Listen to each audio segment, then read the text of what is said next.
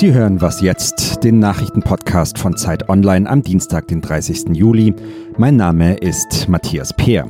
Wir sprechen heute über die neue Öko-Offensive von Markus Söder und es geht um die aktuelle Situation auf der Balkanroute. Zuerst aber die Nachrichten. Ein achtjähriger Junge und seine Mutter werden von einem Bahnsteig vor einen ICE gestoßen. Das Kind stirbt. Ein 40 Jahre alter Verdächtiger wird kurz darauf gefasst. Die Tat, die sich am Montag in Frankfurt ereignet hat, sorgt für Entsetzen und löst politische Reaktionen aus. Bundesinnenminister Horst Seehofer unterbricht seinen Urlaub und trifft sich heute mit den Chefs der Sicherheitsbehörden, um unter anderem über diesen Fall zu sprechen. Am Nachmittag will er eine Pressekonferenz abhalten. Der Verdächtige wird heute dem Haftrichter vorgeführt. Das Motiv in dem Fall ist noch unklar. In Shanghai wird heute eine US-Delegation zu neuen Gesprächen über den Handelskonflikt mit China erwartet. Es sind die ersten direkten Handelsgespräche seit dem Scheitern der Verhandlungen im Mai. Vor knapp vier Wochen hatten sich US-Präsident Donald Trump und Chinas Staatschef Xi Jinping darauf geeinigt, die Gespräche wieder aufzunehmen.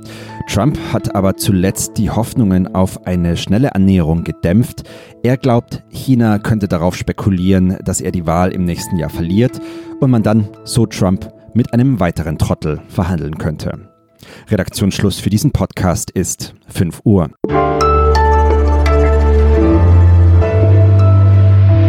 Herzlich willkommen zu Was jetzt am Dienstag. Ich bin Erik Katzinger.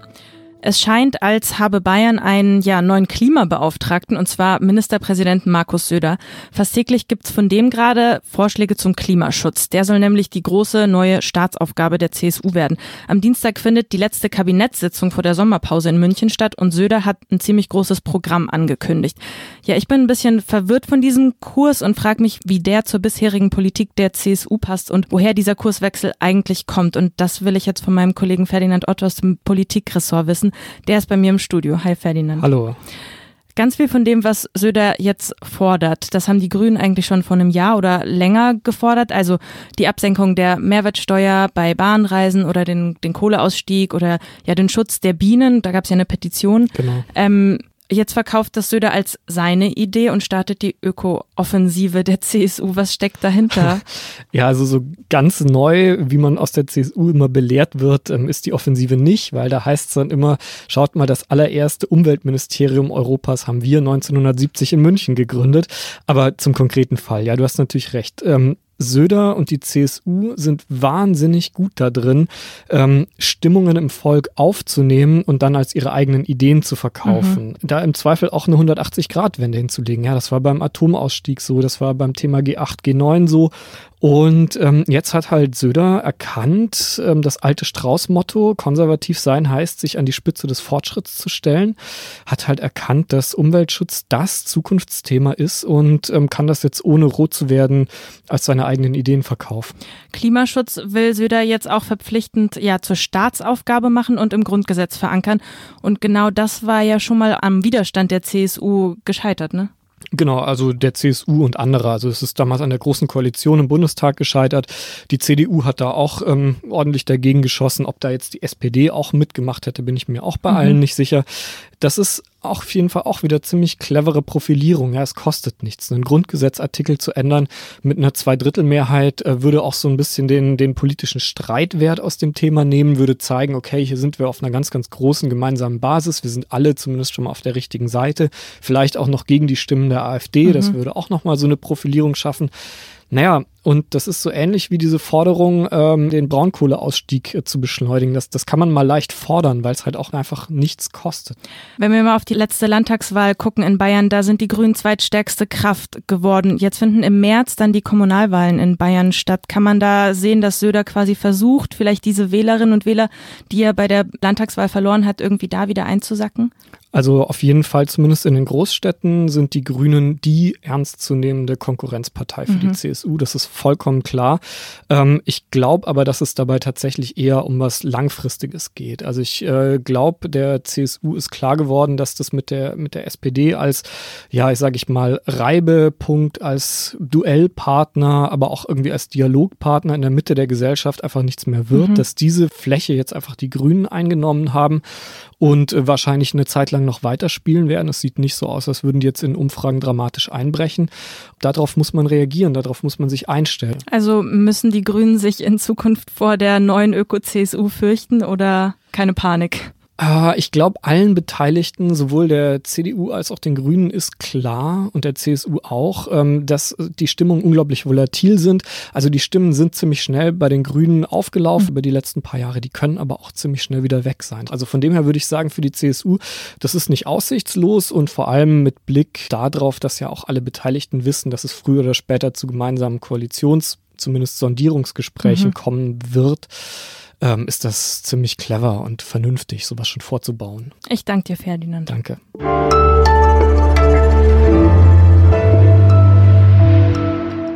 Und sonst so? Zwei Wochen. Ungefähr so lange dauert eine Überfahrt mit einer Segelyacht von Europa bis in die USA. Ja, und wer könnte auf dieser Welt so eine verrückte Reise auf sich nehmen?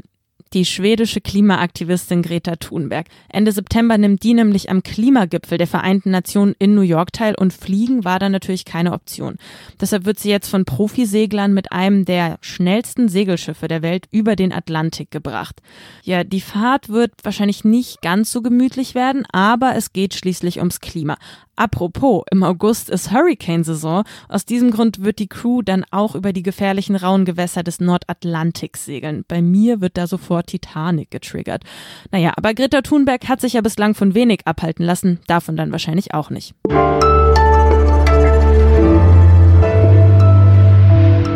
Seit fast zwei Jahren ist die Balkanroute für Geflüchtete faktisch geschlossen und seitdem versuchen es die Menschen auf ihrer Flucht verstärkt auch über Bosnien. Dabei kommen sie über das bosnische Bihac, eine Art ja, Zwischenstation auf dem Weg nach Westeuropa. Thomas Rosa ist freier Autor und berichtet für Zeit Online aus der Balkanregion. Er war vor Ort in Bihac und ist jetzt bei mir am Telefon. Hallo. Hallo. Thomas, wenn Geflüchtete im bosnischen Bihac ankommen, dann landen die ja vermehrt in dem Flüchtlingslager außerhalb der Stadt auf einer ehemaligen Mülldeponie. Wie müssen die Menschen dort auskommen? Was haben Sie da beobachten können? Ja, dieses äh, Lager eignet sich überhaupt nicht für Menschen eigentlich. Äh, das äh, ist keine sanierte Müllhalde, sondern eine, die stillgelegt wurde. Das heißt, da gibt es noch Methangase, Abfall ragt überall raus. Es riecht auch nicht gut. Äh, und es ist auch weit entfernt von, von jedem, jedem Laden oder so. Also zehn Kilometer Fußmarsch bis zum nächsten Laden. Ähm, dieses Gelände wurde kurz planiert, dann ein paar Zelte vom Roten Kreuz draufgesetzt und die Leute da abgeladen. Ähm, die werden dann von der Stadt aus hochgetrieben, zehn Kilometer zu Fuß, steil den Berg hoch bekommen da eigentlich nur eine Minimalversorgung, also zweimal mhm. am Tag Essen. Es gibt ein Sanitätszelt. Am Anfang war nicht mal eine WC-Anlage da, die ist inzwischen dort, aber es gibt kein richtiges Wasser, sondern es ist halt so Wasserfässer zum Duschen und zum ein bisschen Trinkwasser. Aber ich habe viel gesehen die letzten drei Jahre, aber ich war schon ziemlich schockiert, als ich das sah. Gibt es denn irgendeine Form von Unterstützung von der Stadtverwaltung selber oder von der EU? Die Stadtverwaltung hat das eingerichtet. Ähm, die sieht sich nicht mehr in der Lage, die vielen Flüchtlinge, die in die Stadt kommen, äh, wieder zu versorgen. In der Stadt gibt es äh, offizielle Auffanglager der UN.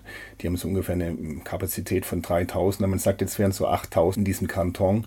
Sana Una und das wäre einfach zu viel. Und die, die Stadt will die Flüchtlinge außerhalb der Stadt haben und hat jetzt deswegen dieses Lager eingerichtet. Vielleicht auch, um die internationale Gemeinschaft zu provozieren, mhm. dass sie in irgendeiner Form ähm, die Stadt entlastet. Äh, die EU und die UN verurteilen das Lager, so wie es aussieht. Aber vor allem die EU hat auch wenig Interesse, in, in dieser Region noch mehr Lager einzurichten, weil sie nicht will, dass eine Sogwirkung kommt. Äh, Kroatien und Slowenien sind sehr nahe und die haben kein Interesse in Grenznähe, mhm. dass da weitere Lager aufgemacht werden. Sie haben ja auch mit Geflüchteten, die dort in diesem Lager sind, gesprochen die es ja eigentlich nicht lange dort hält. Die wollen ja eigentlich äh, weiter in die EU nach Westeuropa. Was erwartet aber die Geflüchteten da auf ihrem Weg bis an die kroatische Grenze? Die Grenze ist von dem Lager nicht weit weg, fünf bis zehn Kilometer, je nachdem, wie, wie man läuft. Man geht steil den Berg hoch, in den Wald rein. Dort gibt es nicht nur Bären und Minenfelder vom Bosnienkrieg, sondern halt an die Grenze direkt äh, hat die kroatische Grenzpolizei massiv äh, Grenzpolizisten äh, stationiert. Das ist ja auch legitim, aber wie die auftreten, das ist schon erschreckend. Also ich sah auch die Verletzungen von den Leuten, die werden zurückgeprügelt. Also sie erzählten mir, manchmal werden die Grenze maskiert, mit Knüppeln werden sie geschlagen, meistens auf die Beine, auch auf die Hände, manchmal auch ins Gesicht. Ähm, die Telefone werden beschlagnahmt und dann die SIM-Karte rausgenommen, zerbrochen, Geld wird geschlagnahmt, äh, Gepäck verbrannt, Schuhe verbrannt und dann werden die Leute zurückgetrieben. Thomas Rosa war an der bosnisch-kroatischen Grenze in dem Ort Bihać, die eine Art Zwischenstation ist für viele Geflüchtete. Vielen Dank fürs Gespräch. Das war's mit Was jetzt für heute. Sie erreichen uns per Mail wie immer unter wasjetzt@zeit.de. Morgen gibt's dann die nächste Folge. Mein Name ist Erika Zinger. Tschüss und machen Sie's gut.